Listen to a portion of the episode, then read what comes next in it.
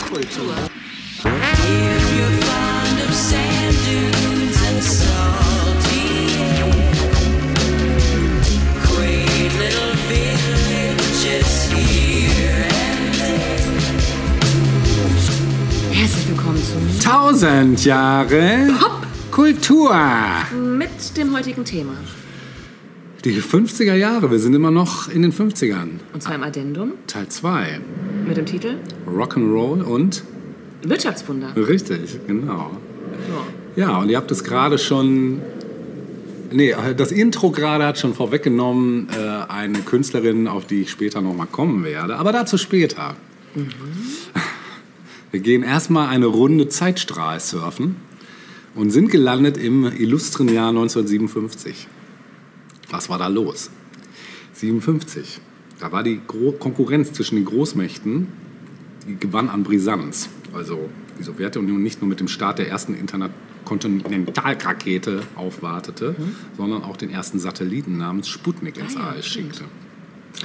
Seitdem heißt alles Sputnik, was aus den USA Sky, aus der- Sky. Der Impfstoff ja auch. Genau, mit diesem sogenannten Sputnik-Schock löste sie den Wettlauf um wissenschaftliche Errungenschaften aus, der stellvertretend für den politischen Machtkampf ausgetragen wurde. Ja, und während die UdSSR weiter den Kurs der friedlichen Koexistenz vertrat, argwöhnten die USA bei allen Bestrebungen des Ostblocks eine kommunistische Unterwanderung, wie sie in der Eisenhower-Doktrin definiert worden war. Wahrscheinlich, weil sie das selbst so gemacht haben, haben sie gedacht, sie machen, wir machen das Genau. schon genauso. Ja, ja. Genau. Ja, das ist so, ja, wie soll man sagen, äh, Ja. Eine etwas narzisstische Vorgehensweise. Und ähm, genau, die DDR hatte mit einer beständigen Auswanderungswelle zu kämpfen, durch die sie die äh, wertvolle Arbeitskräfte verloren. Und dem entgegenzuwirken wurde ein ungesetzliches Verlassen des Landes unter Strafe gestellt. Das Wort Republikflucht war geboren. Ja, und es konnte die Menschen jedoch nicht derart schrecken, dass sie nicht weiterhin zahlreich in den Westen flüchteten, wo sie die Möglichkeit für ein freiheitlich-demokratisches Leben sahen. Und ja, du hattest ihn schon erwähnt in der letzten Folge, die USA konnten mit dem Film Die Zwölf Geschworenen im erstklassigen Justizdrama mit Henry Fonda einen Welterfolg erspielen. Der Film ist bis heute ein Klassiker und ja, das eigens zur Weltausstellung in Brüssel erbaute Atomium wurde zum Wahrzeichen der belgischen Hauptstadt. Steht auch heute noch. Im März, ein harter Schlag für die Kölner Bevölkerung, war die Anhebung der Straßenbahntarife um 45 Pfennig je Fahrt Boah. Äh, oder halt 1,80 für sechs Fahren. Damit gehört diese Tarife innerhalb der Bundesrepublik zu, höchsten, zu den höchsten Echt. Fahrpreisen. Ja. Und wenigstens hatte die äh, Bundesregierung auf einer Sondersitzung energisches Vorgehen gegen ur, ur, unberechtigte Preiserhöhungen bei Lebensmitteln angekündigt. Es waren Maßnahmen gegen den Preisauftrieb bei Brot, Fleisch, Fett und anderen wichtigen Nahrungsmitteln beraten worden. Das Thema hatte auch Bundeswirtschaftsminister Ludwig Erhard in seiner Eröffnungsrede zur Frankfurter Frühjahrsmesse aufgegriffen und vor weiteren Preissteigerungen gewarnt. Dennoch wurde im März der Brotpreis um drei Pfennig je Kilo angehoben. Die Maßnahme hatten die Bundesminister für Wirtschaft und Ernährung Ludwig Erhard und Heinrich Lübke zugestimmt. Hauptsache, die Abgeordneten wurden mit Diätenerhöhungen zufriedengestellt, so wie heute auch. Ne? Der Landtag von Nordrhein-Westfalen hatte eine Erhöhung der monatlichen Diäten der Abgeordneten von 300 auf 500 D-Mark beschlossen. Kann man machen. Dazu gab es dann passend bundesweit neue 2 D-Mark-Stücke, deren Prägung von 200 Millionen Stück vom Bundeskabinett gebilligt worden waren. Die neue Münze unterschied sich von denen im Umlauf waren durch das Bildnis auf der Vorderseite. Es war das des Physikers und Nobelpreisträgers Max Planck. Echt, hatten wir ein Zwei-Mark-Stück? Ich kann mich gar nicht erinnern. Mhm. Nein? Ja, nein. Krass. Wie sah das aus? So ähnlich wie das 2-Euro-Stück eigentlich. Nur, dass halt nicht Gold in war, Ja. sondern. Ich hatte das so selten. Ja, ich auch. Ich hatte immer nur Wir hatten immer nur 50 Pfennig. 50 Pfennig. Und damit war man Höchstens. schon reich. Ja, war man froh, wenn man mal eine silberne unter den Genau. bronzefarbenen. Genau. Ja, im April. Atomwaffen waren ein heißes Diskussionsthema weltweit und äh, Adenauer hatte die taktischen Atomwaffen als eine Weiterentwicklung der Artillerie bezeichnet, auf die in der Bundeswehr nicht verzichtet werden könnte. Das sahen allerdings die Wissenschaftler ganz anders. In der Göttinger Erklärung hatten sich Atomwissenschaftler, unter ihnen zum Beispiel Otto Hahn, Max Born und Werner Heisenberg, gegen eine atomare Bewaffnung der Bundeswehr gewandt. Und derweil war aber in der Sowjetunion der bislang schwerste die bislang schwerste Atombombenexplosion ausgelöst worden. Und weltweit wurde emsig geforscht. Jeder wollte am besten gerüstet sein. Immerhin hatten sich Bundeskanzler Adenauer und fünf Mitunterzeichner der Göttinger Erklärung in einer gemeinsamen Erklärung nach mehrstündigem Gespräch gegen die Atombewaffnung in Ost und West ausgesprochen. Und zu dem Thema hatte sich auch Albert Schweitzer geäußert. In einer Ansprache, die fast 150 Rundfunkanstalten weltweit übertrugen, hatte der Friedensnobelpreisträger vor den Gefahren durch Atomstrahlen gewarnt und ein weltweites Abkommen über die Einstellung der Atomwaffenversuche gefordert. Genau, ja. Ungarn hatte seine Art Demokratie inzwischen auf besondere Art verdeutlicht, nämlich mit Todesurteilen für drei der elf Angeklagten war in Budapest der erste Prozess gegen die Beteiligten des Volksaufstandes von 56 zu Ende gegangen. Ja, mh, im August. Es war erfreulich, dass äh, die Bundesrepublik der, die Arbeitslosenzahl weiter gesunken war. Nun waren es nur noch 365.000 Menschen, die keine Arbeit hatten. Die Zahl teilte sich in 187.000 Männer und 177.000 Frauen auf. Immerhin waren es insgesamt 25.000 weniger als im Vormonat. Eine Erfolgsnachricht kam auch aus der Sowjetunion. Dort war ja, der Test der Internet-Kontinentalrakete gemeldet worden. Ähnliche Versuche, die von Seiten der USA äh, unternommen worden waren, hatten bisher keinen Erfolg gehabt. Auch kein Erfolg, sondern eher bedenklich war der erste Bericht, der über die Gefahren von Strahlenverseuchung informierte und vom wissenschaftlichen UN-Komitee vorgelegt worden war. Darin war nämlich die Vermutung deutlich geworden, dass äh, radioaktive Strahlen genetische Veränderungen auslösen können und auch bestimmte Krebsarten Vorschub leisten würden. Genau. In der Bundesrepublik wurde die Vergangenheit aufgearbeitet, auch ohne Erfolg. Die Regierung hatte acht europäische Staaten, die während der Zeit des Nationalsozialismus von Deutschland besetzt worden waren, Vorschläge zur Entschädigung politischer Häftlinge unterbreitet und die Vorschläge wurden von acht Ländern unter Protest abgelehnt. Ja, im September, ja, es war kaum vorstellbar, wie sehr in den Vereinigten Staaten noch die Rassentrennung in den Köpfen der Menschen verankert war. Das haben wir bis heute. Was zu Beginn des Monats internationale Schlagzeilen machte, war ungeheuerlich. Gegen neun, wegen neun schwarzen Schülern, denen aus Gründung der Grünen, Grünen der Rassentrennung der Zutritt zur örtlichen Schule verwehrt werden sollte, hat der Gouverneur in Little Rock ähm, im Bundesstaat Arkansas äh, die Schule von bewaffneten Nationalgardisten Ja, da umstellen es auch lassen bekannte Bilder noch. Ne? Auch total krass. Ja, eigentlich sollte im neuen Schuljahr dort die Rassenintegration der Schüler beginnen und war entsprechend einer Entscheidung des obersten Bundesgerichts über die Verfassungswidrigkeit der Rassentrennung an öffentlichen Schulen. Und das, die Ereignisse in Little Rock wirbelten viel Staub auf. Und ja, aus Protest gegen die Vorgänge hatte der schwarze Jazzmusiker Louis Armstrong eine von der US-amerikanischen Regierung veranstaltete Reise in die Sowjetunion abgesagt. Und äh, am Morgen des 23. September hatten die neunfarbigen Schüler die Schule durch den Hintereingang betreten, was vor der Schule zu blutigen Auseinandersetzungen weißer Demonstranten führte. Am Folgetag wurde der Besuch der neun Schüler, die inzwischen die Little Rock Nine benannt wurden, möglich, weil US-Präsident äh, Eisenhower 1000 Mann der 101. US-Luftwaffendivision nach Little Rock entsandt hatte. Ja, kurz noch den Oktober, dann soll es erstmal für einen Zeitstrahl reichen. Ähm, als das traditionelle und weltweit bekannte Oktoberfest dann in München zu Ende gegangen war, gab es ein hochinteressantes Fazit. Ähm, in zwei Wochen, das Oktoberfest hatte am 21. September begonnen, waren insgesamt 2,7 Millionen Liter Bier ausgeschenkt und auch getrunken worden. Nicht bekannt war, wie viele Besucher die Unmengen Bier schlecht vertragen hatte, weil sie des Guten zu viel genossen hatten. Und ebenfalls im Oktober hatte die Chemie Grünenthal GmbH etwas in Umlauf gebracht, das zwar kein Alkohol enthielt, aber dennoch in die äh, Schlagzeilen kam, nämlich negative. Es war das Medikament Thalidomid, auch bekannt als Contergan, das aus dem rheinländischen Storbeck seinen Weg in die bundesdeutschen Apotheken nahm. Kaum eine Medizin half allerdings gegen die asiatische Grippe, die im Lande grassierte. Allein in Bayern waren seit Mitte des Monats mehr als 300.000 Menschen davon infiziert worden. Bei 244 Menschen waren bereits, an, äh, waren bereits daran gestorben. Eine international gute Nachricht war, dass sich die US-amerikanischen Jazzmusiker Louis Armstrong äh, nach Anfang der Protestweigerung dennoch entschlossen hatten, auf die von der Regierung veranstaltete Reise in die Sowjetunion zu gehen.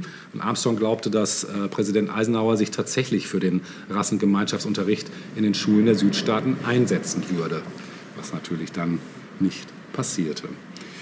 So viel erstmal zur Chronic. Ja, und schauen wir noch mal kurz, wie so bestimmte elektronische Medien den Einzug vielleicht gehalten haben in Haushalte. Ja, Das Fernsehen zum Beispiel. der iPod. Genau. Ja. Ja, zuerst kam das Fernsehen. 1952. Ähm, äh, seit Anfang der 50er gab es eine schnelle weltweite Verbreitung des Fernsehens. Nicht mehr aufzuhalten. In den Haushalten, absolut. Ja, wobei es allerdings am Anfang noch äh, ganz schön viel kostete. Ne? 1952 kostete ein Fernsehgerät in Deutschland noch 1000 D-Mark. Okay.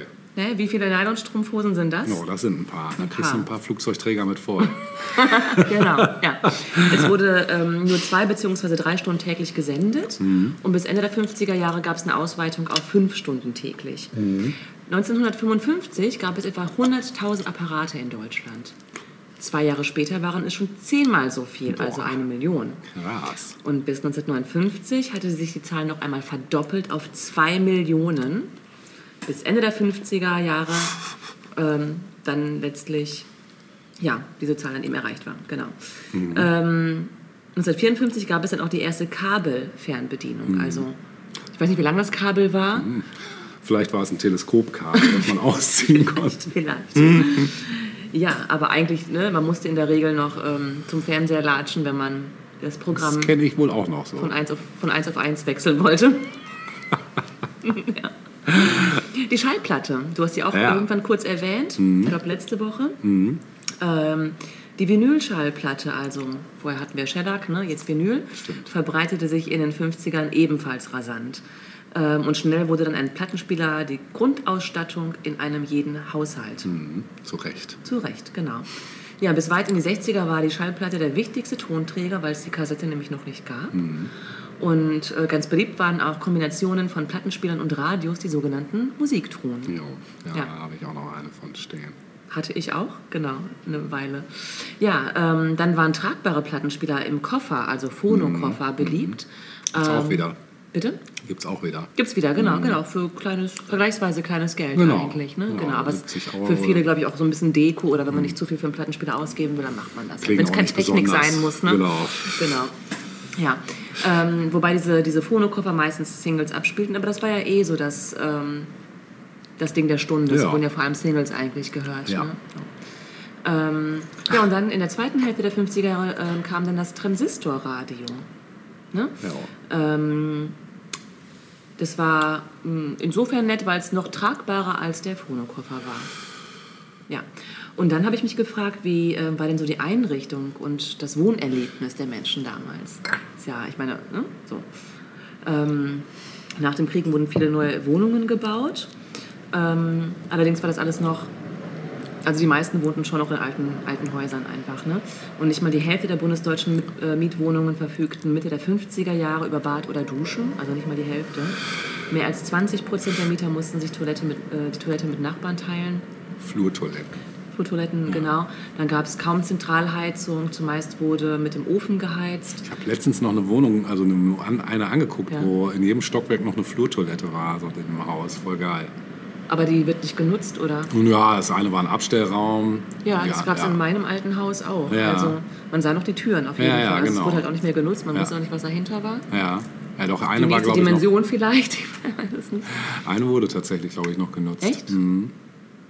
Abgefahren? Ja. Ja. aber so war das. Ja. Wenn du Stell nachts wach wurdest, oh, oh, ätzend, nein. nein, über den Flur.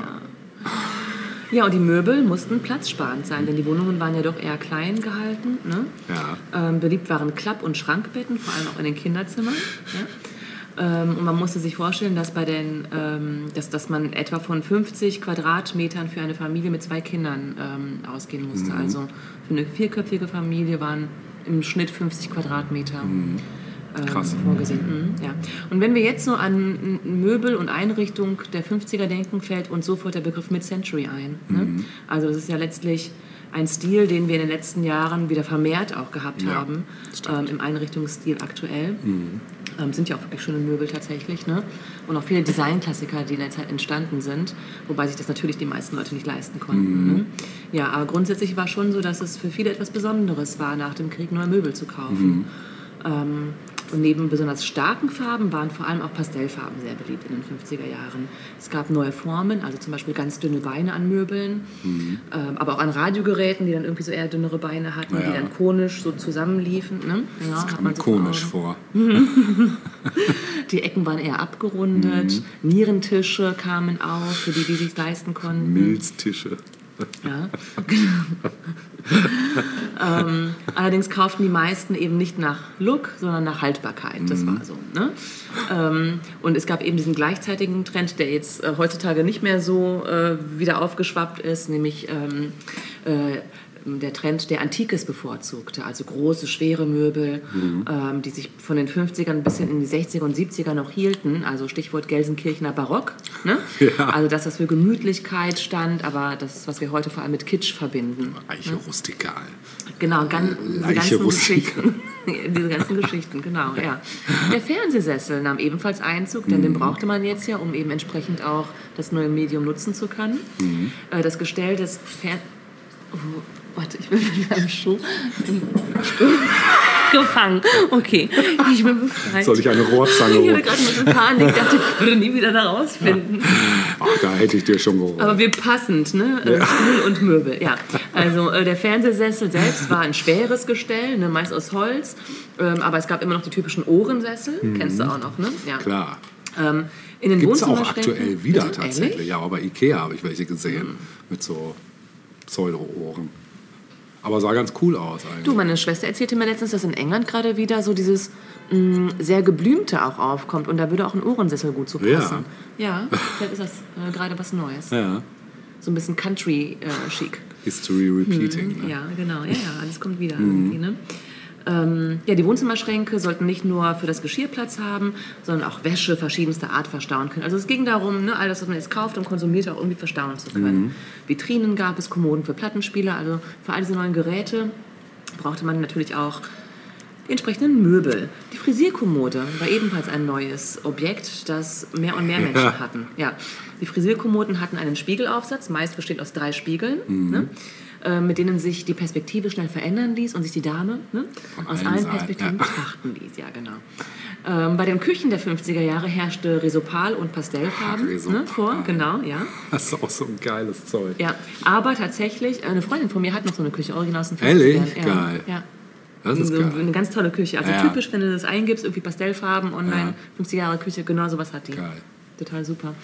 Ich Ähm, kenne auch so Leute, die sammeln so ein Zeug. Also ein befreundeter DJ-Kollege von mir, der hat auch so eine Kollektion an so alten 50er Küchenschränken Ach, und das ist was cool. Mhm. weiß ich, auch so Geräte, Küchengeräte. Ich hatte lange eine alte Kaffeemaschine von, war es Krups sogar?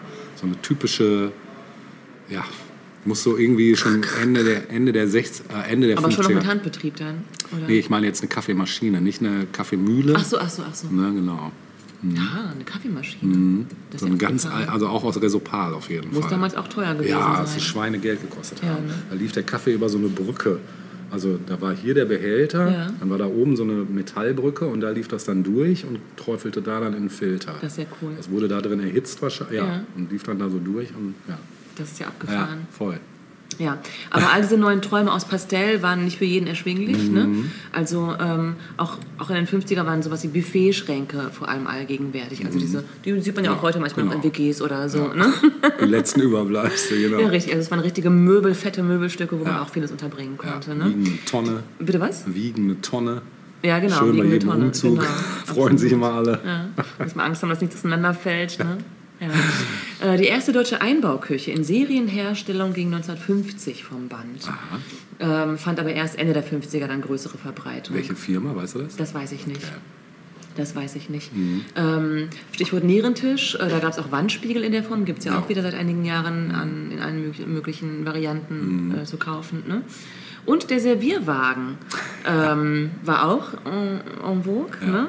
ebenso wie kleine Hocker aus Plüsch. Auch alles in den letzten Jahren wiedergekommen. Ja, ne? voll, ja. Genau.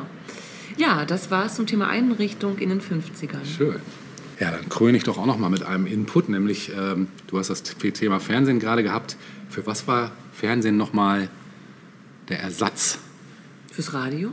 Auch, aber da es ja nun auch um Bild ging, ja auch ein Stück weit. Kino. Ja, genau. Was gab es denn so an Kinos, was in den 50ern einen Mega-Boom hatte. Autokino. Ja, richtig. Die Autokinos, also Freiluft, Freiluftkino, wenn man so will. Ähm, das kennt man hierzulande heute eigentlich kaum noch. Wobei es gibt tatsächlich immer noch Freiluft, Freiluftkinos, die dann im Sommer gerne mal so von größeren Kinos oder kleineren eröffnet werden. Zum Beispiel macht das Lichtwerk ja eigentlich, bevor der Pandemie hatten die jedes Jahr auch immer ein Freiluftkino im Ja, Sommer. und während der Pandemie hat das äh, Autokino doch Ja, stimmt, Aufstieg stimmt, erlebt, hast ne? du recht, genau. Da kam es plötzlich wieder, ne? Ja. Genau. Ja, das erste Autokino wurde tatsächlich schon 1933 in den USA eröffnet und erreichte dort eine weite Verbreitung und Kultstatus in den 50er und 60er Jahren.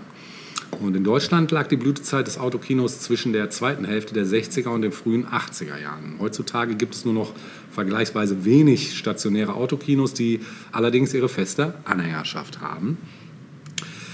1954 äh, scheiterte in Erlangen der erste Versuch, Autokinos nach Deutschland zu bringen. Und erst am 30. März 1960 wird durch Hermann Franz Passagier in Gravenbruch nahe Frankfurt das erste deutsche Autokino eröffnet, welches bis heute besteht.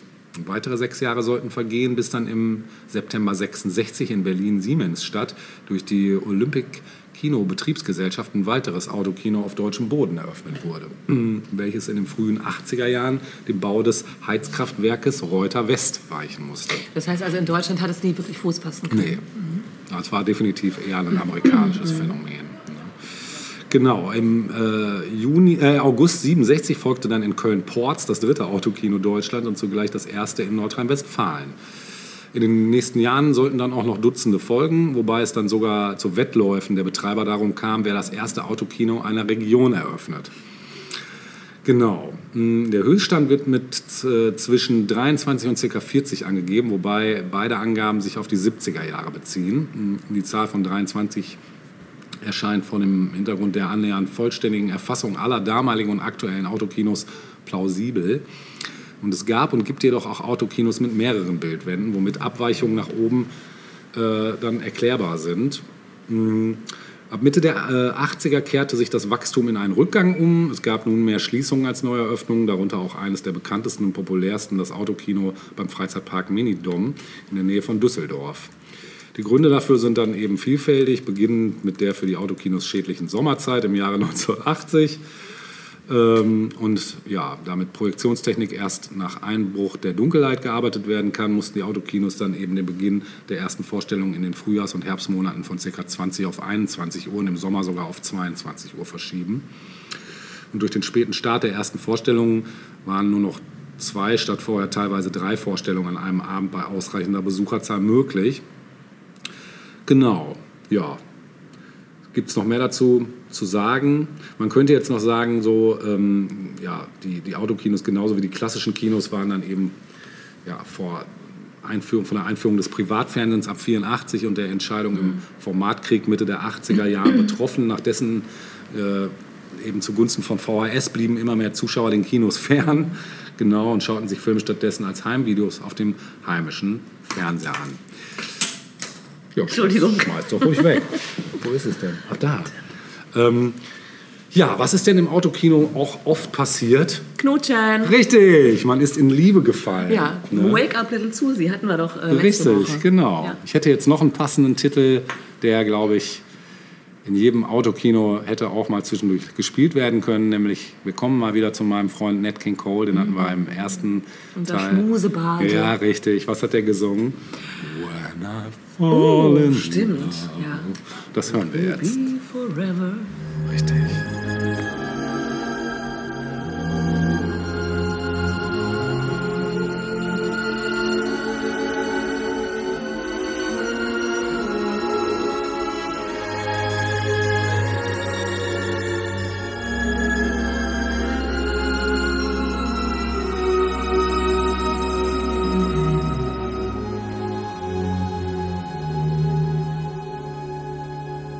When I fall in love, it will be forever, or I'll never fall in love. In a restless world, like this is. Love is ended before it's begun. And too many moonlight kisses seem to cool in the warmth of the sun. When I give my heart, it will be completely, I'll never give my heart. And the moment I can feel that you feel that way too is when I fall in love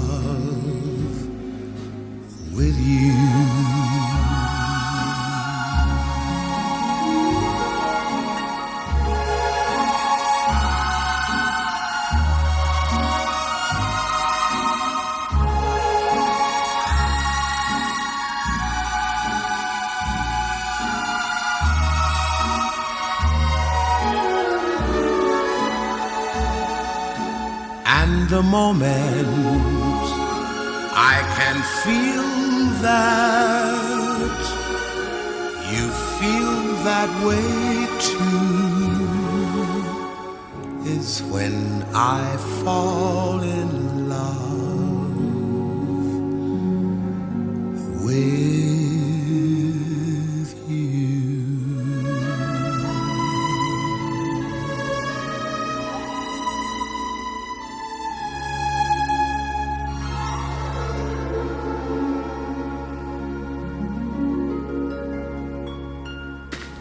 Ja, wir haben gerade festgestellt, dass ganz viele Leute dieses äh, Stück gecovert haben. Richtig, unter anderem Rick Astley, Rick Astley.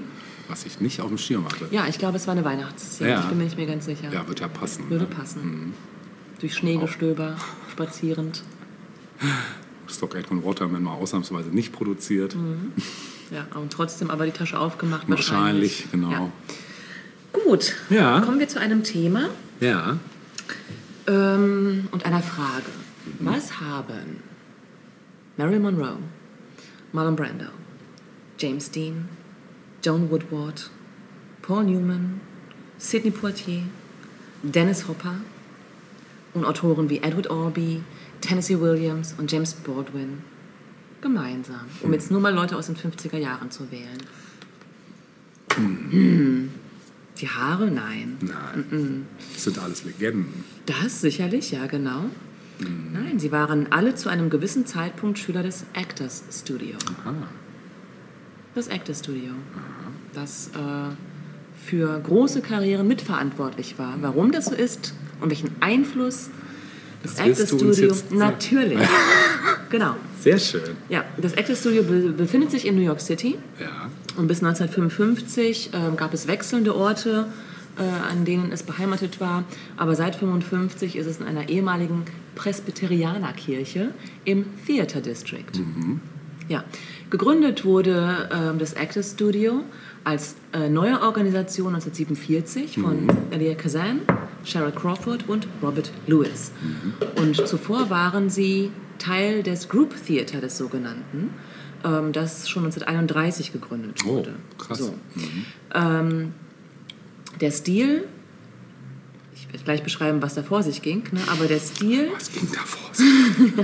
der Stil des Group Theaters war eine, eine, eine Gruppe von Theaterschaffenden, muss man sagen. Ähm, der Stil äh, war beeinflusst durch den Russen Konstantin Stanislavski vom Moskau Art Theater. Oder Moskau Art Theater. und zum Group Theater, also zu diesem Vorläufer, gehörten unter anderem Stella Adler, Clifford Odets und Elia Kazan. Also ähm, eine Schauspielerin und zwei, ja, ein Autor und ähm, eben Elia Kazan als Regisseur. Stella Adler trennte sich 1935 von der Gruppe, also von, vom Group Theater, äh, weil es unterschiedliche Auffassungen gab ähm, zur Umsetzung von Stanislavskis Lehren. Und sie gründete ihre eigene Schauspielschule. Mm, Zu, diesen, zu ihren Schülern gehörten dann später erneut Marlon Brando, Roy Scheider Scheider, nicht Schneider. Ne? Du weißt, äh, dass ich das ja mal falsch gesagt Ja, habe in Der stimmt. Weiße Hai. Stimmt, ja. Richtig, Scheider, ohne N. Warren Beatty, Robert De Niro, Harvey Keitel, Martin Sheen und viele andere Filmgrößen waren eben Schüler ähm, von Stella Adler. So, äh, kommen wir zurück zum Group Theater. Teil des Group Theater in New York war Lee Strasberg. Ah, Genau, da macht es dann Kling bei ja, vielen. ja. Ne? Genau. Richtig. Und das Group Theater griff vor allem sozialkritische Themen auf.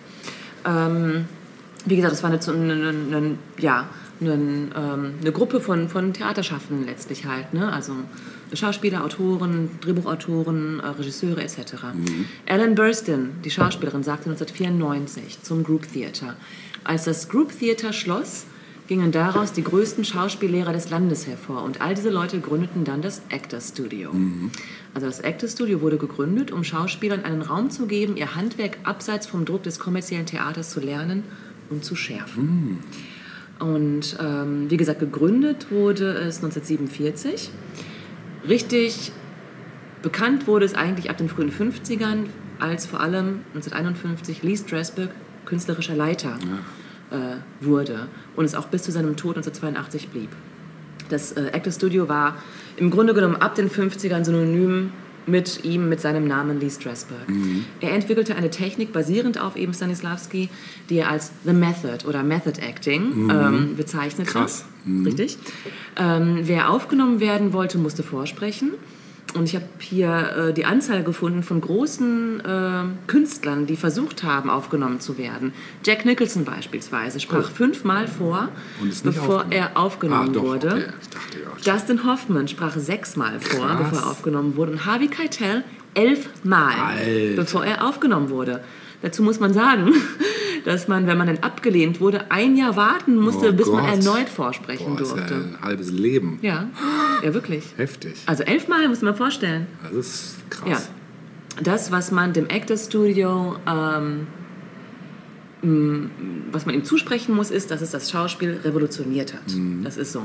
Strasberg sagte, im Studio sitzen wir nicht herum und füttern das Ego des anderen. Die Leute sind schockiert, wie streng wir miteinander sind. Fütter mein Ego. nee, das war es eben nicht, genau. Mhm.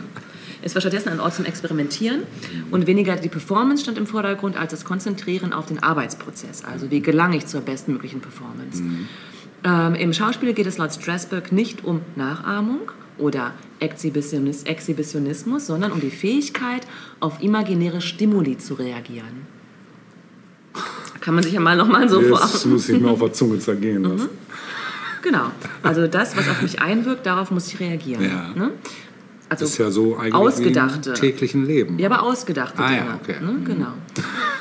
Ähm, er hat deshalb äh, seinen Schauspielunterricht in Entspannungs- und Erinnerungsübungen unterteilt. Mhm. Ähm, Schwerpunkte lagen auf Entspannung, Improvisation und verschiedene Arten der Erinnerungs- und Transformation. Der Erinnerung und Transformation. Ähm, der Filmkritiker Mel Gassau sagte, Strasberg erwartete, dass ein Schauspieler sich in seiner Vorbereitung nicht nur in das Leben der Figur während des Theaterstücks hineingräbt, sondern viel wichtiger in das Leben der Figur, bevor sich der Vorhang öffnet. Während der Proben wird die Vorgeschichte der Figur, vielleicht sogar die Kindheit behandelt und sogar gespielt. Ah, krass. Mhm, Das Theaterstück selbst wird zum Höhepunkt der Existenz der Figur. Krass. Das ist Ähm, cool. Effective Memory, also dieser Bezug auf das Erinnern, Mhm. ähm, stand im Vordergrund. Das heißt, die eigenen Emotionen heraufbeschwören, um Figuren zu beleben. Mhm. Das war allerdings auch ein kontroverser Aspekt seiner Lehre. Und Stella Adler, die wir vorhin ja schon im Group Theater hatten, die sich von ihm losgesagt hat und ihre eigene Schauspielschule gegründet hat, Mhm. lehnte diesen Schwerpunkt des Memory in der Form, wie es Lee Strasberg unterrichtet hat, ab. Mhm. Sie meinte, man könnte, man könnte und sollte auch nicht ausschließlich auf eigene Erinnerungen zurückgreifen. Äh, es muss auch Vorstellungskraft dazu gehören. Ja, das heißt, sie hat diesen Punkt der Imagination, der Vorstellungskraft noch mit reingeholt in ihre Lehre. Strasberg selbst galt als höchst charismatisch, aber auch als kontrollierend. Äh, Und Elia Kazan sagte mal über Strasberg, damals als beide noch im Group Theater miteinander gearbeitet haben, er sagte, er hatte die Aura eines Propheten, eines Zauberers, eines Hexendoktors, eines Psychoanalytikers und eines gefürchteten Vaters. Krass. Und James Dean, der ja aufgenommen wurde, ähm, mit 21 damals, 1952, schrieb in einem Brief nach Hause folgende Zeilen. Die beste Schule des Theaters. Es beherbergt großartige Leute wie Marlon Brando, Julie Harris, Arthur Kennedy, Mildred Dunnock. Nur wenige schaffen es hinein. Es ist das Beste, was einem Schauspieler passieren kann. Ich bin einer der Jüngsten, der dazugehört. Zu Recht. Zu Recht, absolut zu Recht. Tennessee Williams, der ähm, für seine Stücke eigentlich ähm, ja, vorwiegend mit Schauspielern des Actors Studio zusammenarbeitete, äh, sagte dazu, sie spielen von innen nach außen. Sie kommunizieren Emotionen, die sie wirklich fühlen. Sie geben dir ein Gefühl vom Leben. Und die Autorin Pamela Wojcik schrieb, und die finde ich hat es äh, ziemlich gut auf den Punkt gebracht, sie sagt, ob nun direkt oder indirekt durch Strasberg beeinflusst, die neuen männlichen Stars haben alle zu einem gewissen Grad Method-Techniken adaptiert, um ihre Identifikation als Rebellen zu stützen. Also es geht jetzt um die 50er vor allem. Ne? Sie sagt, es spielt keine Rolle, wer Marlon Brando erfunden hat. Also diese Frage, war es Lee Strasberg äh, oder Stella Adler? Äh, oder wie regelmäßig er James Dean, wie regelmäßig er, James Dean oder Montgomery Clift das Studio besucht haben oder die Method, äh, oder die Method zu Füßen von Lee Strasberg gelernt haben. In ihren charakteristischsten Rollen, den einflussreichsten Vorstellungen in der Geschichte des amerikanischen Films, haben diese drei Darsteller neue Arten der Körpersprache und neue Wege der Dialoge abgeliefert.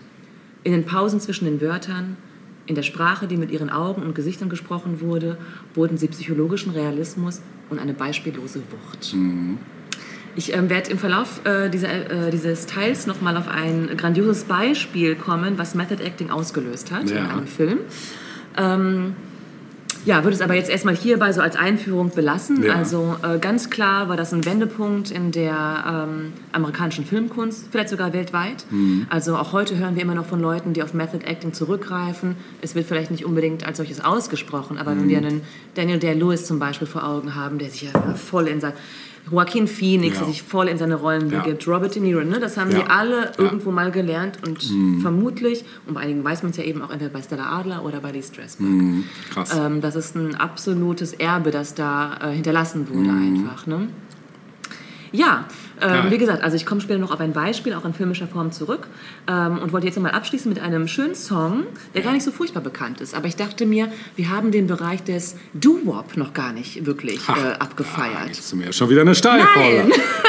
ja, dann gebe ich jetzt mal ein Beispiel. Du wirst Super. uns wahrscheinlich danach erläutern, Richtig. was das Ganze so besonders Genau gemacht so hat. ist es. Und ich habe mir rausgesucht, ähm, die zweite afroamerikanische Girlgroup, die US-weite Hits hatte nach den Babettes. Ja. Und zwar sind es die Chantels. Ja, geil. Und die hatten einen Song namens Maybe Ja, im Jahre 1958. Und den hören wir uns jetzt zusammen an. hören wir uns jetzt an. Viel Spaß damit.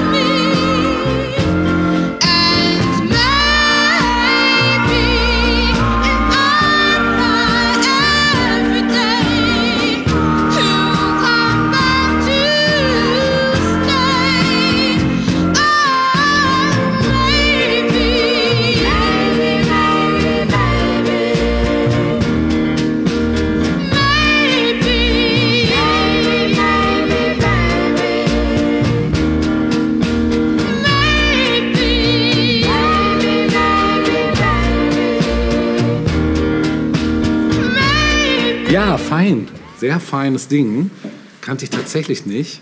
Ähm, aber du hast die Steilvorlage geliefert zu meiner weiteren Abhandlung über Unterspielarten des Rock'n'Roll. Du hast den Duop erwähnt. Wie du vielleicht weißt, gibt es auch da noch mal eine Unterteilung in schwarzen und weißen Duop. Ich dachte, er wäre schwarz gewesen. Ja, der ursprüngliche tatsächlich. Es gibt aber auch weißen. Wir reden natürlich jetzt erstmal über den schwarzen, denn das ist die Bezeichnung für eine Rhythm and Blues Unterart, die einen besonderen Schwerpunkt auf dem mehrstimmigen Gesangsarrangement legt. Und der Stil entwickelte sich schon ab 48 und wurde in den schwarzen Viertel amerikanischer Großstädte, vor allem unter Brücken, in U-Bahnhöfen und Greyhound-Wartehallen gesungen. So ist Durop eng verbunden mit der besonderen Akustik öffentlicher Räume. Und Balladen wechselten sich mit schnellen Nummern ab. Ab 56 schafften es dann immer mehr Duop-Nummern in die Bill Billboard-Charts. Ähm, ja, der reine A Ca- A Cappella-Stil der Straße wurde dabei nur selten beibehalten. In der Regel wurden dann nämlich ähm, Platteneinspielungen, äh, sanfte Instrumentalbegleitung in typischer Rhythm and Blues-Besetzung, also Saxophon, Klavier, beigefügt. Und äh, auch Gimmicks wie Glockenspiele waren bei Duop-Balladen typisch. Da sind die Vertreter zum Beispiel The Platters und The Penguins. Und ja, Ende der 50er kamen aber dann auch die Weißen dahinter. Ach, lass doch mal Duo machen. auch in den Großstädten. Ähm, die kopierten das. Und besonders taten sich dabei dann Nachkommen italienischer Einwanderer dadurch hervor. Und im Zentrum der weißen Duo-Bewegung lag die New Yorker Bronx. Und äh, ja, die derben sexuellen Anspielungen in den Texten der schwarzen Vorbilder wie Hank Ballard wurden allerdings nicht übernommen und durch harmlosere Inhalte aus dem Teenageralltag ersetzt. Ein wichtiges Element war die hohe Falsettstimme des Leadsängers, ein Effekt, der dann später von der Surfmusik aufgegriffen wurde. Ja, und der weiße Duop wurde dann zur Identifikationsmusik in der ganzen Jugendgeneration der italoamerikanischen Minderheit in den USA. Abgefahren. Und die damalige Atmosphäre in der italienischen Szene der Bronx wurde äh, 79 im Film The Wanderer, Wanderers rekonstruiert. Und in der Zeit, als Rock'n'Roll langsam seine Schockwirkung einbüßte und zur allseits akzeptierten Modeerscheinung wurde, wurden weiße Duop-Künstler bei der weißen Mittelklasse-Jugend sehr beliebt. Äh, Der weiße Doo-Wop wurde also so zum Vorläufer des Surf- und Highschool Rock'n'Roll. Vertreter waren zum Beispiel The Diamonds und auch The Elegants. Ja, und noch eine weitere. Also jetzt habe ich Surf und Hot Rod auch schon angerissen. Das kennen wir natürlich alle durch die Beach Boys und so weiter. Dick Dale and the Daltons zum Beispiel, auch Vertreter des Ganzen. Genau, ich möchte aber noch zu der anderen Ausprägung kommen, die ich auch gerade schon im Nebensatz erwähnt habe, nämlich Highschool oder auch Teenage Rock'n'Roll Ja. den wir ja, genau. Und Ende der 50er wurde eben von der Unterhaltungsindustrie eine gezähmte Form des Rock'n'Roll konzipiert, die vor allem auf das sehr junge weiße Mittelklasse-Publikum ausgerichtet war. Und die Interpreten wirkten eben sauber und elternkompatibel. Ähm, Jeans und Lederjacken wurden gemieden und durch Strickwesten, Polohemden und Krawatten ersetzt. Und viele dieser Teen-Idole wurden ausschließlich nach ihrem Äußeren gecastet und wirkten wie domestizierte Klone von Elvis Presley. Ja, und die zum Teil mäßigen Songeskünste wurden dann, wie im Falle von Fabian, durch intensive, zum Teil. Stimmt, den gab's. Gibt's, ne? Gab's, genau. Durch intensive, zum Teil silbenweise Schnittarbeit im Studio ausgeglichen. Einige wurden auch als Schauspieler vermarktet und belegten Hauptrollen in B-Movies. Und eine wesentliche Rolle für die Entwicklung spielte die Dick Clark Show American Bandstand, eine landesweit ausgestrahlte Fernsehshow, in der die Highschool-Stars promotet wurden. Es ist strittig, ob man ja, Teenage Rock'n'Roll wirklich als echten Rock'n'Roll bezeichnen soll, denn letztlich ist dies eine Frage von Definition. Aber nach einer weit verbreiteten Auffassung ist das Phänomen Teen Idol nur der Versuch des Establishment, den Rock'n'Roll zu integrieren, zur ja, stubenreinen und massenkompatiblen Ware zu machen und Ja, damit auch führte das dann aber auch dazu, dass Leute dann richtigen Rock'n'Roll hörten. Richtig, Also, ja, ne? genau. Ja. Ne? ja, Vertreter waren hier zum Beispiel Pat Boone, Paul Anker, Neil Sedaka, Bobby Darin, Tommy Aber Entschuldigung, muss ich schon wieder unterbrechen, aber es ist Ja, nicht das, noch, doch. woran wir auch denken, wenn wir an die 50er denken. das ist das, woran ich total Ja, denke. ist so, ich ja. finde es auch super. Ich finde total auch super. Ja, ja, ich habe da auch meine ersten. Ich weiß auch, mein Genau Vater so, hat. Ne? ja. Ich möchte jetzt auch ein Stück spielen, was mich auch als Kind. Pat Boone lief bei mir in meiner Kindheit drauf und runter. Ja, Pat Boone war und ich auch einer- selbst gewählt äh, gehört. Ne? Bei ja. mir war es Neil Sedaka tatsächlich. Ach, lustig. Weil mein Vater hatte auch da zwei Platten und äh, einen meiner absoluten Favorites aus der Zeit möchte ich euch jetzt und dir zukommen lassen, nämlich Oh Carol. Viel Spaß damit.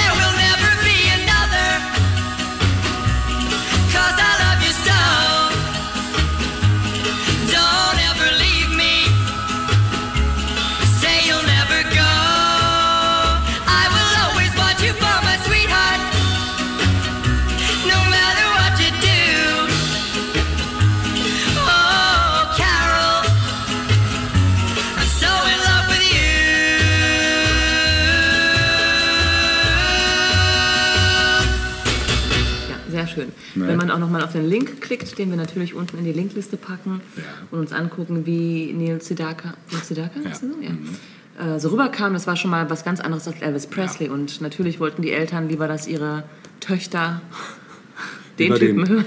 lieber den Versicherungsvertreter nehmen als den, Nee, den schweren Nöter. gefährlich. Genau. Ja, schwere Nöter, passendes Stichwort. äh,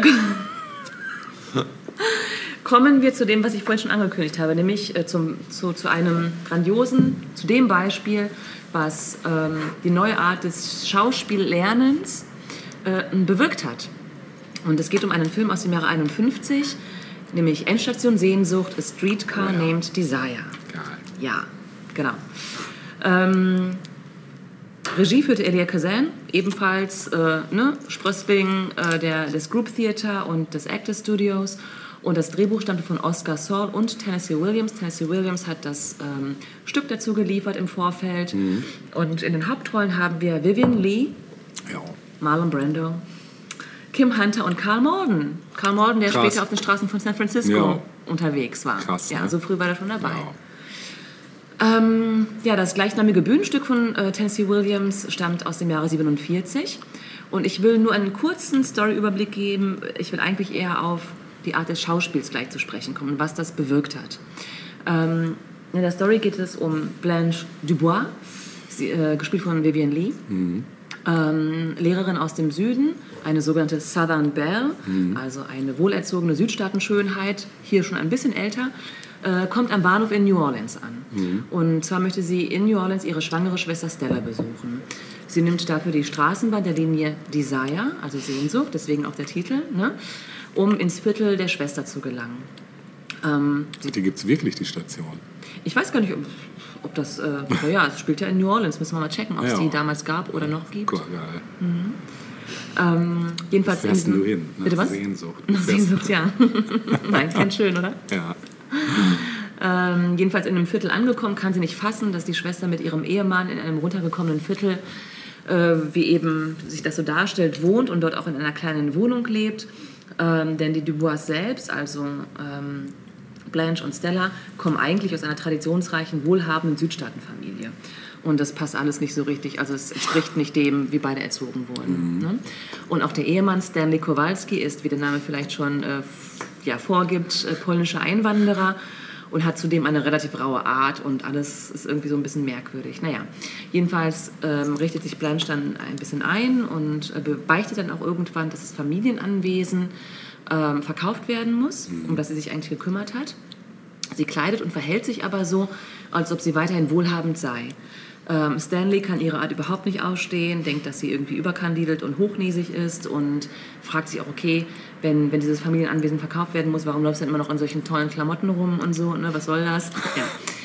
Ähm, Blanche hingegen ist durchaus fasziniert von Stanley, also mit seiner rauen, sehr animalischen Art. Man sieht ihr also an, dass sie ihn ein bisschen, ja genau, also äh, ihr, ihr Status äh, erlaubt es ihr nicht, ähm, zu zeigen, dass sie ihn hot findet. Ja, aber das ist so. Also Vivian Lee zeigt das ganz deutlich in ihrer Rolle. Ja. Ähm, dann gibt es noch Stanleys Arbeitskollegen Mitch, der hat ein Auge auf Blanche geworfen. Und im Verlauf des Films ähm, deutet sich an, dass Blanche ein Geheimnis hat und dass Stanley ähm, ja nicht nur rau, sondern auch durchaus jähzornig sein kann. So. so viel zur Story. Also rutscht die Hand aus, oder? Schau es dir an, dann siehst du mehr. Ja. Ähm, wie gesagt, ich habe mir diesen Film rausgesucht, weil er mh, ein Wendepunkt war im amerikanischen Kino, muss man sagen. Ähm, Endstation Sehnsucht war am Broadway so erfolgreich, dass es dann letztlich als Stück auch verfilmt wurde oder als, als Film verfilmt wurde. Und die Regie hatte am Broadway auch Elia Kazan. Ähm, und dann eben wie im Film genauso. Und auch alle Schauspieler, die im Film vorkommen, bis auf Vivian Lee, äh, waren schon im Stück dabei. Also das, was ich ähm, vorher schon erwähnt hatte, dass ähm, ja, Leute aus dem Actor Studio dann auch irgendwie, wenn es dann um Film ging, dann auch ähm, mitgenommen wurden quasi. Ne? Oder auch auf die Bühne mitgenommen wurden und auch in den Film mitgenommen wurden, so, ne? als, als Gruppe. Ähm, ja, und Vivian Lee wurde ausgesucht äh, für diese Rolle, weil sie so die bekannteste Schauspielerin war. Alle anderen waren praktisch unbekannt ne, zu der Zeit. Und sie war so der große Star. Wir haben ja auch mal von Winde verweht Ja. äh, in aller Länge Wir besprochen. das war mein großer Monolog. Das war, ein, das war Nataschas. Also Ja, ist das war das, so ein bisschen äh, Fidel, episch. Fidel Castro-Style, ne? Wenn ihr das nicht gehört habt, sei es euch nochmal ans Herz gelegt. Das ist Ja, äh, eine, eigentlich ein, man kann sagen, ein Referat. Referat, genau, genau, ja, Mhm. richtig. Ähm, ja, Vivian Lee war dabei, äh, um quasi so ein bisschen Star-Appeal mit reinzubringen. Ähm, als, das, als der Film rauskam, sorgte er für Kontroversen, vor allem auch inhaltlicher Art. Denn für viele Kritiker war der Film unmoralisch und vulgär. Ne? Mhm. Dabei hatte Kazan selbst schon bestimmte Szenen vorsorglich rausgeschnitten, weil er dachte, okay, das wird zu krass sein. Insbesondere durch den Haze Code, den wir ja immer noch Ja, hatten, ne? stimmt, ja. der ohnehin dann auch ähm, zensiert hätte. Ja, ähm, was ähm, neu, also das, was jetzt neu war für Film, war im Theater schon länger vorhanden. Also dieses, diese, diese, diese Themen, die behandelt wurden in diesem Film jetzt beispielsweise, die gab es am Theater schon länger. Also das Theater war da der Zeit voraus tatsächlich auch. Ne? Das, äh, da gab es einfach Möglichkeiten, eher Möglichkeiten auch sozialkritische Themen eher mal anzusprechen oder auch ein bisschen heiklere Themen. So, wir wollen uns jetzt nochmal genauer angucken, welchen Einfluss Brandos Darstellung von Stanley Kowalski auf das folgende, auf das die nächsten Jahrzehnte folgende Kino haben sollte. Denn das war Milestone. ein absoluter Milestone, Mhm. ganz klar. Es war Brandos zweiter Kinofilm. Krass. Ja, ja, das muss ich auch mal auf der Zunge Ja. zergehen lassen. Äh, der bekannte äh, Filmkritiker Roger Ebert schrieb dazu. Marlon Brando hat den Academy Award 1951 für seine Rolle, als, äh, für seine Rolle in A Streetcar Named Desire nicht gewonnen. Der Oscar ging an Humphrey Bogart für The African Queen. Aber man kann nachweislich behaupten, dass keine andere Leistung einen größeren Einfluss auf modernes Filmschauspiel hatte als Brandos Leistung als Stanley Kowalski, Tennessee Williams rauer, stinkender, sexuell geladener Held. Ja. Brando spielte laut Ebert hyperrealistisch. Und er vergleicht das dann eben auch nochmal mit ähm, Bogarts, ähm, der auch ein grandioser Schauspieler Ja, war, ohne ja. Frage. Ne? Aber er vergleicht das dann auch nochmal mit Bogart in African Queen, der dort auch einen eher rauen Typen spielt. Und sagt, das ist einfach ein Unterschied. Ne? Also hinter Bogarts Darstellung erahnt man den eleganten Bogart, wie man ihn eben so kannte. Ne? Während sich Brando einfach nicht zurücknahm. Der legte sich komplett in die Figur. Ne? Und ähm, auch Kim Hunter, die die Stella verkörpert, ähm, also seine Ehefrau im Film, war Schülerin des Actor Studio. Ja. Aber es ist wirklich, es ist einfach vor allem Brando, der die Leinwand sprengt. Ne? Sobald er auftaucht, ist der da. Das ist so eine Präsenz, das kann man sich gar nicht, also das ist auch Jahrzehnte danach, denkt man sich, wow. Ne? Ähm, er gab seiner Rolle einfach einen umfassenden Charakter. Also es war absolut dreidimensional plötzlich. Ne? Ähm, ich habe dann noch so ein paar Kritiken auch nochmal so gefunden, auch zum Thema Brando selbst. Und einer schrieb, es hätte zwei Epochen im alten Hollywood-Kino gegeben. Diejenige vor Streetcar und die danach. Oder aber eine andere Kritik ähm, sagt hier, der erste Fall von Method Acting im Film, Marlon Brandos Darstellung von Stanley Kowalski in A Streetcar Named Desire, ist wohl die einflussreichste Darstellung in der Geschichte des Kinos. Ja. Und besonders deutlich wird es dann auch im Vergleich zu Vivian Lee, die noch klassisch ausgebildet wurde. Auch Vivian Lee war eine tolle Schauspielerin, ne? Ja, haben wir auch Fall. schon gewürdigt. Ja. Ähm, und sie spielt wirklich toll. Aber Brando bringt eine Glaubwürdigkeit plötzlich rein, die es so einfach in der Form noch nicht gegeben hat, einfach Mhm. Absolut zuvor. authentisch. Total authentisch, ja. Äh, für viele gilt er als der beste Schauspieler des 20. Jahrhunderts. Ne? Und darüber hinaus, und das darf man ja auch nicht vergessen, wurde Brando zum absoluten Jugendidol. Also nicht nur, dass er der plötzlich eine völlig neue Art des Schauspiels irgendwie äh, reinbrachte, sondern nein, die Jugendlichen sagten krass, also so wollen wir auch sein, so wollen wir aussehen und spätestens mit The Wild One 1953 dann war dann auch der Style irgendwie da, den man kopieren wollte. Ne? Und Stella Adler, ich hatte ja vorher schon gesagt, ähm, als es ums Actor Studio ging, ähm, Bran, äh, Brandos Lehrerin faktisch, also Brando war vorher im Actor Studio bei Lee Strasberg, hat sich dann aber Stella Adler zugewandt und ist dann, glaube ich, auch bis zum Ende auch ihr Schüler ge geblieben tatsächlich und hat auch immer betont, dass es nicht Lee Strasberg war, der ihn zu dem gemacht hat als Schauspieler, der er dann geworden ist, sondern eben Stella Adler. Und sie äh, berichtete über Brandos außergewöhnliches Talent folgendes, also folgende Anekdote. Sie sagt, einmal hat sie die Klasse angewiesen, also die Schüler und Schülerinnen in ihrer Schauspielklasse angewiesen, sich wie Hühner zu verhalten, ja, und fügte hinzu, genau, ja, ja, nicht nur das, sondern fügte hinzu, dass eine Atombombe auf sie fallen würde. So, und das sollte man jetzt äh, mal eben bitte schön darstellen. Und alle Schüler und Schülerinnen rannten in der Klasse rum und duckten sich bis auf Brando. Der saß und tat so, als würde er ein Ei legen. Und Adler fragte, warum er entschieden hatte, so zu reagieren. Und er sagte, ich bin ein Huhn, was weiß ich schon über Bomben. Ja, stimmt. Also er war so in seiner Rolle drin. Ne? Also so während die anderen, ja. Geil. Genau, also ähm, man kann es nicht, nicht stark genug betonen, welche, welchen Einfluss Brando hatte für, für das spätere Schauspiel. Also alle, alle großartigen Schauspieler und Schauspielerinnen, die wir heute haben, sind im Prinzip Kinder und Enkel des großen Marlon Brando. Ne? Man kann es ja anders sagen. Ja, ich hoffe, der Film wird irgendwo gestreamt, bin mir sicher. Bestimmt. Und ähm, rate, man muss sich den ja nicht mal ganz angucken, aber bitte, ne, die ersten Szenen, in denen Brando auftaucht, im Vergleich zu den Szenen davor, das ist schon eine Offenbarung. Man kann es nicht äh, groß genug loben, im Geil. Grunde genommen. Ja. Und ähm, ich würde das Ganze mal abschließen wollen mit einem Stück, weil ich mir so gedacht habe, Mensch, was haben die ganzen Mädels gedacht, äh, oder auch sicherlich ein paar Jungs, ähm, die Brandon dann auf der Bühne oder äh, auf- der Leinwand gesehen haben. Die haben sich ges- bestimmt gedacht, to know him is to love him. es gab ja einen Song mit dem Titel von den Teddy Bears. Ach, krass. Auch so ein typischer 50s Jo. Bandname, Ja, finde voll. ich. Aus dem Jahre 59. Übrigens soll Brando schon ein schwieriger Zeitgenosse gewesen Ja, sein. das habe ich ne? auch Also schon gehört, sehr ja, eigen ja. und ähm, Special. aber ich glaube, er hat auch selbst gesagt, ähnlich wie James Dean, der ja auch ein ähm, großer Fan von Brando, von Brando gewesen ist, Ja. ähm, all diese neuen Schauspieler und Schauspielerinnen, äh, insbesondere die Männer, haben gesagt so, ich bin niemandem was schuldig. Ich, äh, ich, ich lebe für das, was ich mache und ich muss niemandem Erklärung abgeben, Mhm. warum ich das so mache, wie ich es mache. Ähm, ich glaube deswegen, ja, er war einfach ein eigen, eigenwilliger Typ so. Ne? Mhm, Glaube ich auch, ja. Ja. ja, dann hören wir uns jetzt mal The Teddy Bears mit To Know Him is to Love Him an und denken an Marlon Brando. Das machen wir jetzt. No,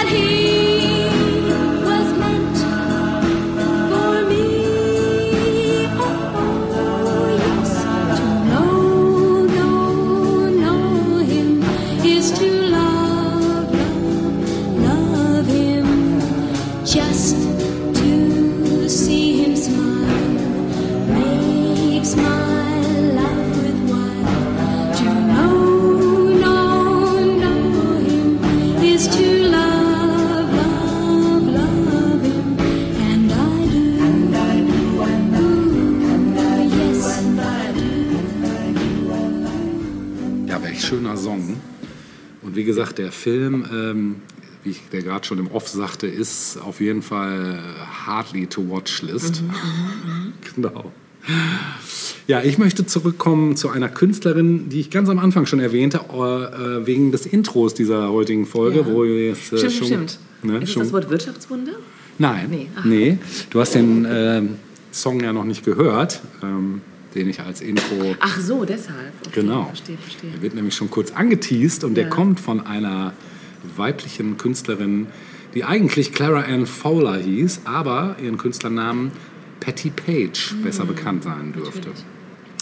Das war nämlich eine mit dem Grammy Heißt wohl doch ausgezeichnete jemand Patty? Smith. Stimmt. Und bei den Peanuts doch auch, oder? Stimmt, Peppermint Patty. Irgendwie genau. so, ja.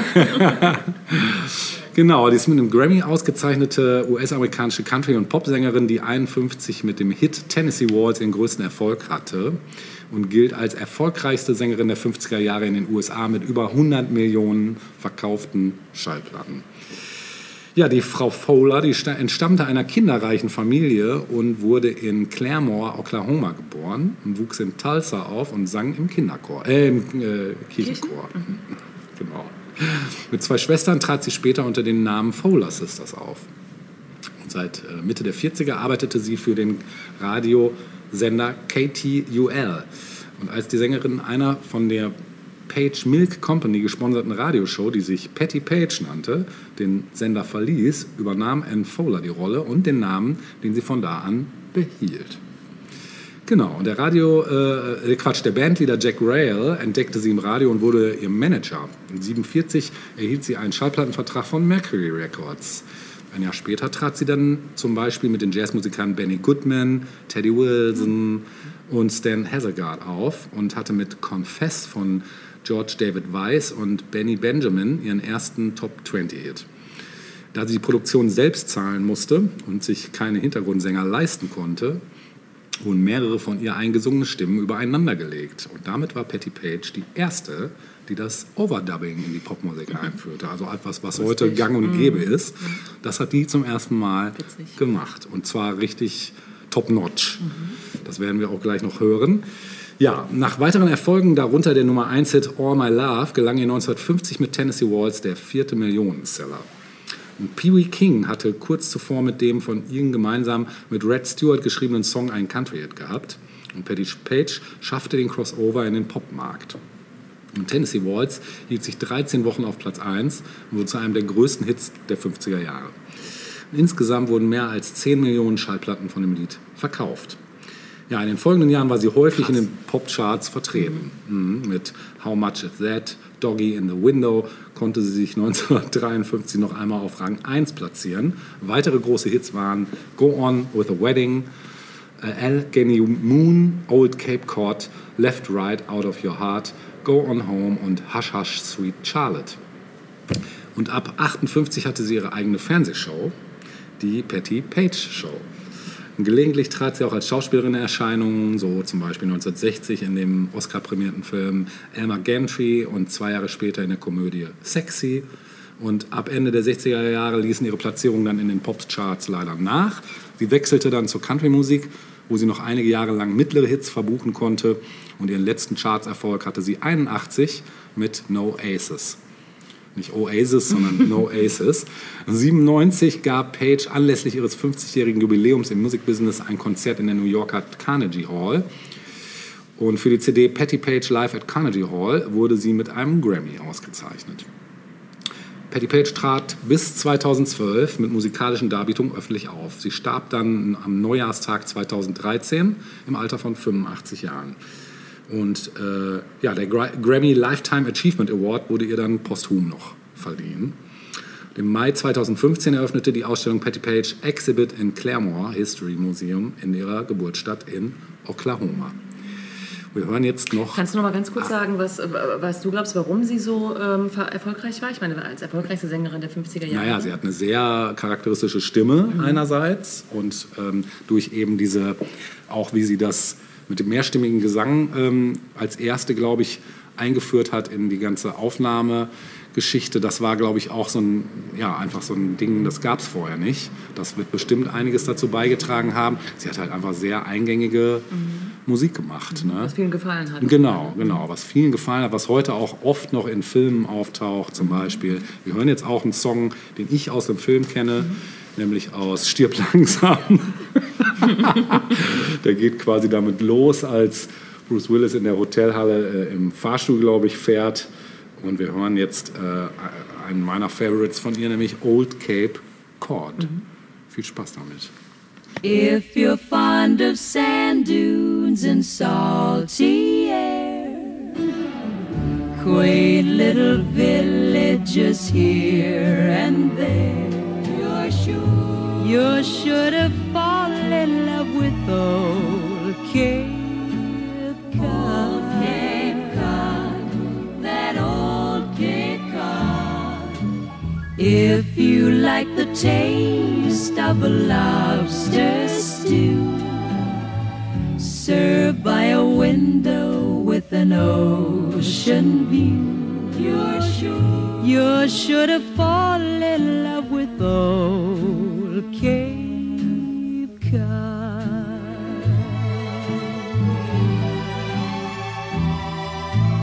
Winding roads that seem to beckon you. Miles of green beneath the skies of blue. Church bells chiming on a Sunday morn remind you of the town where you were born. If you spend an evening you want to stay watching the moonlight on Cape Cod Bay. You're sure to fall in love with old Cape Cod. Oh, if you spend an evening you'll want to stay on Cape Cod Bay. Watching the moonlight on Cape Cod Bay. You're sure to fall in love with old Cape Cod.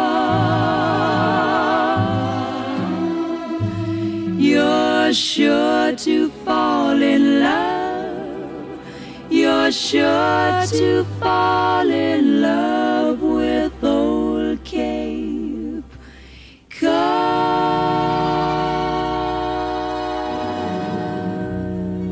Ja.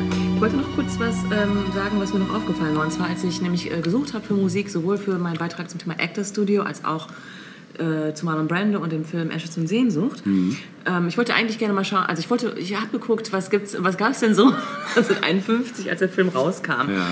Was für eine passende Musik und es gab einfach nichts Passendes. Alles war so ne, verstaubt und viel zu zahm Ja, für das, ja. was da im Film geboten wurde. Und da dachte ich, ja krass, also der Film war viel, viel weiter als Musik zu der Zeit. Mhm. Also eigentlich das, was gepasst hat, ging er, erst ab Mitte der 50er eigentlich wirklich los. Stichwort Ja. Rock'n'Roll und ein bisschen rauere Geschichten. Ja. Während Film da echt schon weiter war. Ne? Ja, das ist krass. Und Ne? Theater eben offenbar sowieso. Abgefahren. Ja. Ha, wollte ich nochmal gesagt haben. Ja, ist schön, ja. Gut, ähm, kommen wir zu meinem letzten Beitrag heute. Ja, ja. Und wir wandern nochmal nach Deutschland. Da waren wir jetzt, glaube ich, bis auf Peter Alexander, glaube ich, letzte Woche Ja, war stimmt, das, ne? Ja. Stimmt, ja. Haben wir noch gar nicht groß. Gar ne? nichts, Nee, genau. Gibt's Nee. gar nicht. Nee. Ich will noch mal auf ein Phänomen zu sprechen kommen, quasi auf den. Na, manchmal wird er als deutscher Walt Disney bezeichnet. Das stimmt nicht so ganz und er selbst, glaube ich, hat sich auch nicht so gesehen. ähm, auf Fix und Foxy nämlich. Ach, krass, ja. Wolf Kauka oder wie hieß Richtig. er? Ähm, Genau. Gucken wir uns doch mal an, was es mit Fix und Foxy auf sich hatte, denn heute Fox gibt's und Fix. Genau. gibt es heute ja nicht mehr. Nee. Aber Stimmt. Gibt's ich weiß nicht, hast du es gern gelesen? Ja, sehr. Ich auch. Mhm. Ja. Ich mochte immer Lupo sehr mit seiner dicken Gumminase. Erinnert mich mein Hund immer dran. Ja, genau. Fix und Foxy hat man gelesen. Ne? Ja. Richtig. Ähm, ja, Rolf Kauke begann ach, äh, Anfang der 50er Jahre im US-Comic-Boom, als der so rüberschwappte, äh, eigene Comics zu entwickeln. Und ähm, er hatte die Hilfe von zwei Zeichnern, nämlich von Dorulf van der Heide und Werner Hirel. und der erste Comic, das erste Comicheft, das er rausgebracht hat, hieß Till Eulenspiegel. Ja, boah, ist noch nicht so irgendwie der Renner. Im sechsten Heft tauchten allerdings zwei Figuren auf, nämlich zwei junge Fuchszwillinge namens Fix und Ach, Foxy. Guck mal, da sind sie schon. Da sind sie schon, genau. Und die wurden schnell beliebt beim Publikum. Mhm. Und ab Anfang 55 hieß dann Heft, das Heft dann eben auch Fix und Foxy. Mhm. Ja. Ins, äh, insgesamt verkaufte sich die Serie 300 Millionen Mal. Also von, von Anbeginn bis, ich glaube, 94 gab, war das Ende dann letztlich. In dieser Zeitspanne 300 Millionen Mal. Das ist absoluter, Das ist ich meine, heftig. wow, oder? Das ist heftig. Ja, zu, äh, zu Hochzeiten äh, hatte das Magazin eine wöchentliche Auflage von über 400.000 Exemplaren. Wow. Ja. Es war, na klar, das erfolgreichste Comic-Heft Deutschlands. Äh, irgendwann holte er dann auch den Zeichner Walter Neugebauer in sein Team. Ja, und das äh, Fix und Foxy Universum, du hast gerade schon einen wichtigen Charakter auch genannt, aber natürlich zuallererst hatten wir Fix und Foxy Richtig. selbst. Das waren zwei Fuchszwillinge, aufgeweckt, engagiert und sozial eingestellt. Äh, sie sollten also als Vorbilder für junge Leser fungieren. Mm, Fix äh, trägt eine gelbe Latzhose, Foxy eine blaue. Fix war eher so der Aufgeweckte, Foxy ein bisschen vorsichtiger, so vom So, ich dachte, Grundtypus. etwas heißere. Foxy. Foxy Lady. Genau, ja. Dann gab es Lupo, den Wolf. Ja. Ne? War es ein Wolf? Das war ein Wolf. Das sollte ein Wolf darstellen. Ja. Das ist ja auch geil. Ich dachte immer, es wäre ein Hund. Ist ja, gehört ja irgendwie zusammen. Ja, ne? stimmt. Ja, Dann gab es noch Professor Knox, ne? ja richtig. Mal gucken, okay, okay. Also, du erinnerst dich also noch. Ja, kurz, ja, mal gucken, ja, ob auf du noch jeden auf andere Fall. Leute Ja, kommst. bin ich also, gespannt. Bleiben wir mal kurz bei Lupo, lebt Ja. im Mäuseturm, ist ein Taugenichts- und Lebenskünstler. Genau, ja, so wie ich, genau. So. Dann hast du Knox erwähnt, Ja. Professor Knox. Ja. Weißt du noch, was der für ein Tier dargestellt hat? Äh, war das nicht irgendein Vogel? Ein Rabe. Ein Rabe, ja. Ja, und war seines Zeichens ein Erfinder, ein ne? Erfinder. Mhm. Heureka! Stimmt, Hat er immer gesagt. Heureka! genau. Wenn irgendwas erfunden hat. Das gab, darf ich noch weitere Reiten? Natürlich, ich wollte glaub- dich gerade auffordern. Okay, Ja, ja, bitte, bitte. Eusebia, gab es die auch? Was war die denn? Das weiß ich nicht mehr genau. War das irgendwie so eine Oma? Richtig, Oma Eusebia. Ja. Und sie war die Oma von? Wie sah die aus? Nee. Ja, richtig. Echt von Lupo? Ja, genau. Krass, dass ich das noch weiß. Sie war eine.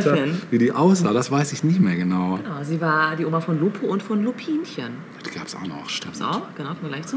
Ja. Wie war denn Eusebia so? ja, die war so ein bisschen die Stimme des Gewissens auch, ne? Oder? Ja, also die klassische Oma-Figur, Ja, ne? genau. Äh, aber hat auch mal das Nu Nudelholz geschwungen.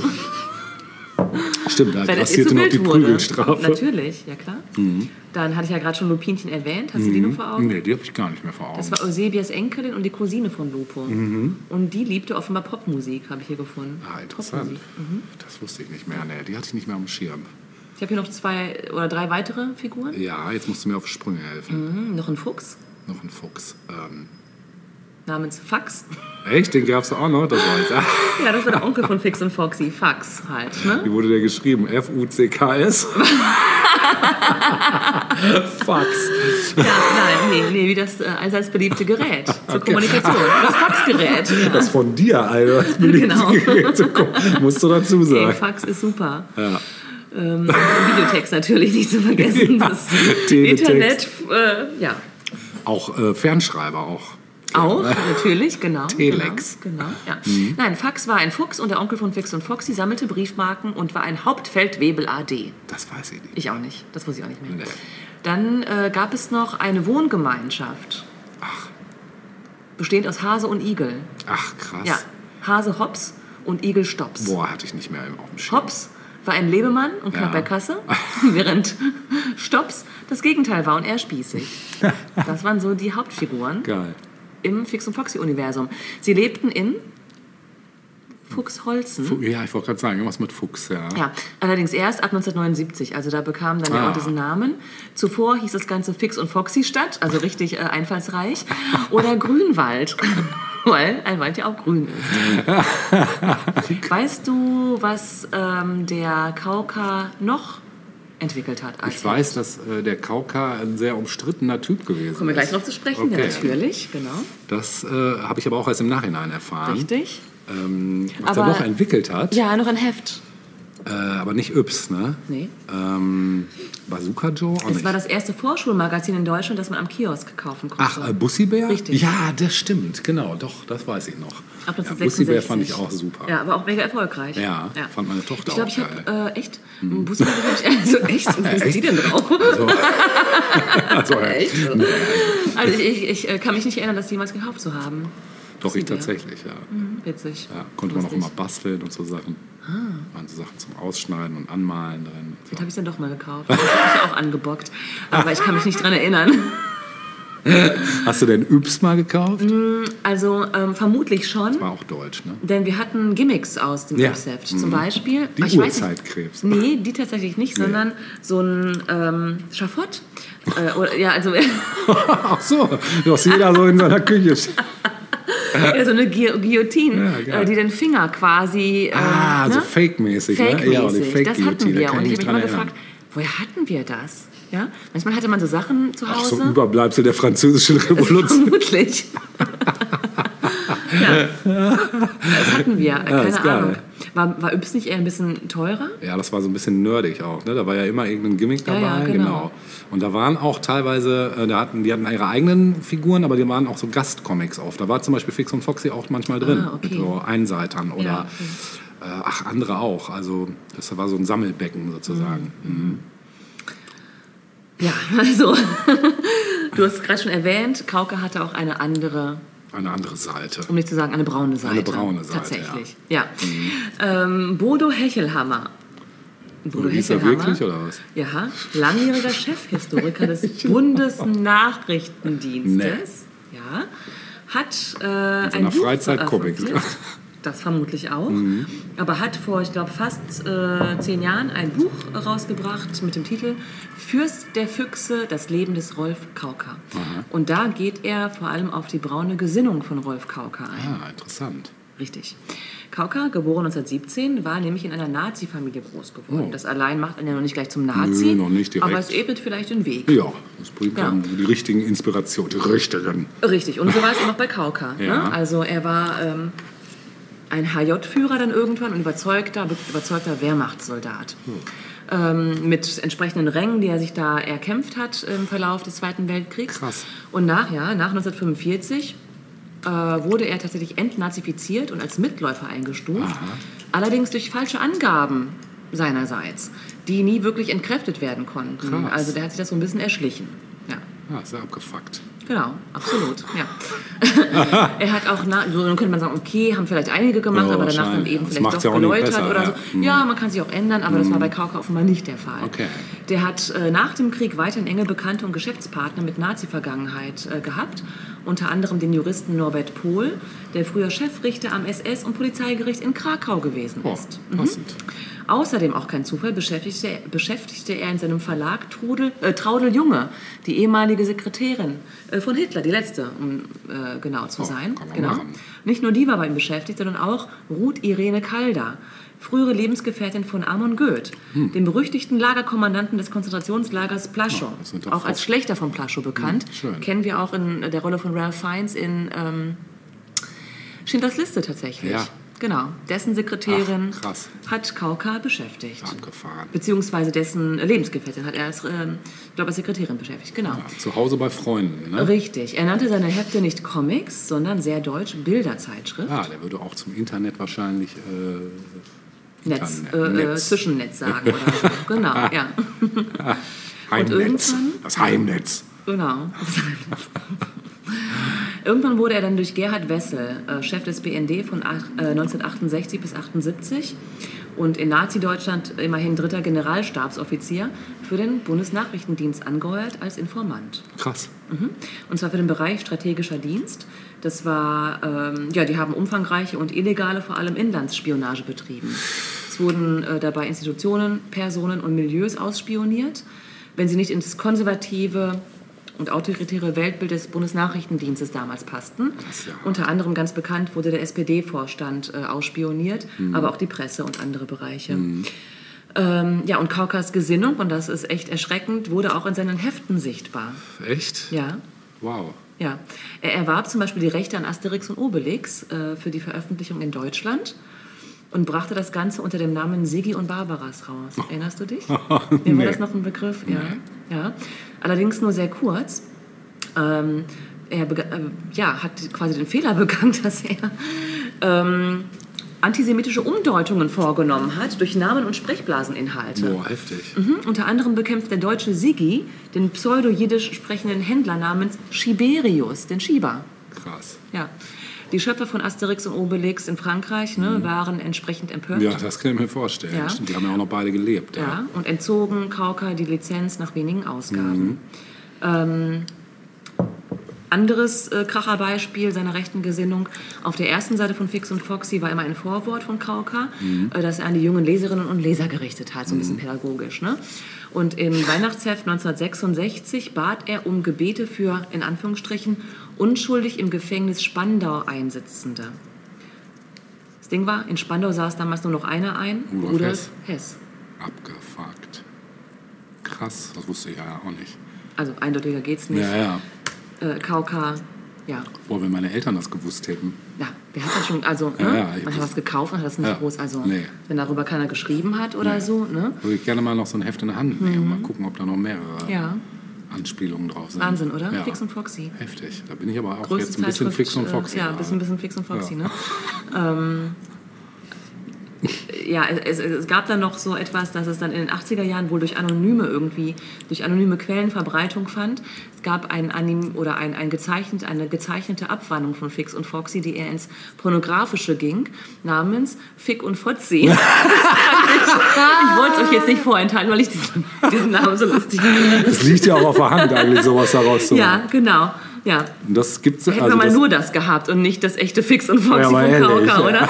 Das hätte weniger Schaden angerichtet. war, war das auch ein Comic oder was? Wohl auch, ja, ja, Ah, genau. So mit eindeutigen Szenen. Richtig, Ja, okay. genau. Ja. Da muss ich ja mal recherchieren. ja, kann man eingeben und dann siehst du dann, ja, ja, also es ist harmlos am Ende, ne? Ah, okay. Aber ja, genau. Geil. Ja, Fix und Foxy, Ja, krass, ne? Krass. Wer hätte das gedacht? Nee, das hätte ich nicht gedacht. Ja. Heftig. Absolut.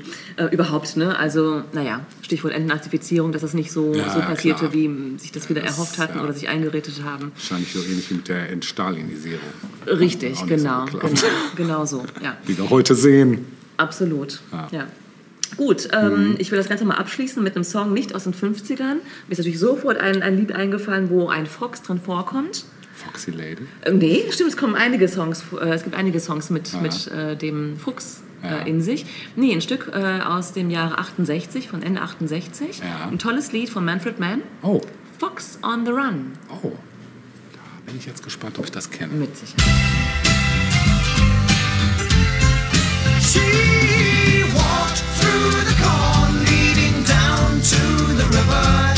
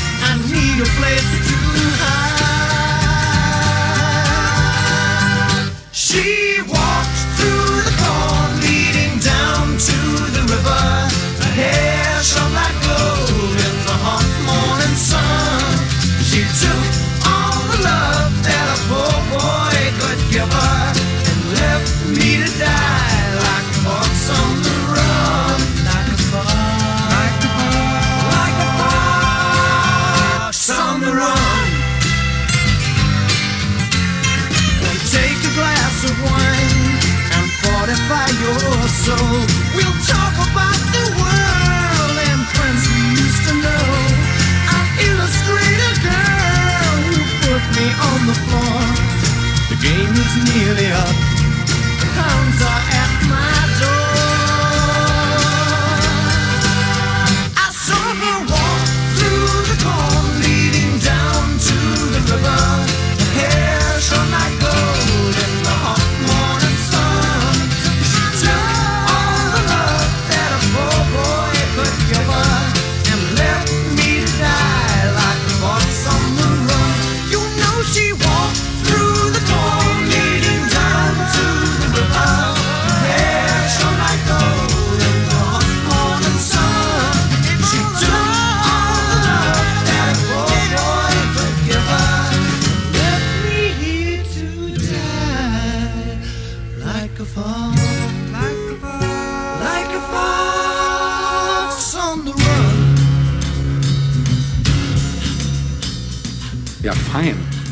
Ding, hatte ich überhaupt nicht mehr auf dem Schirm, den Song, aber gut.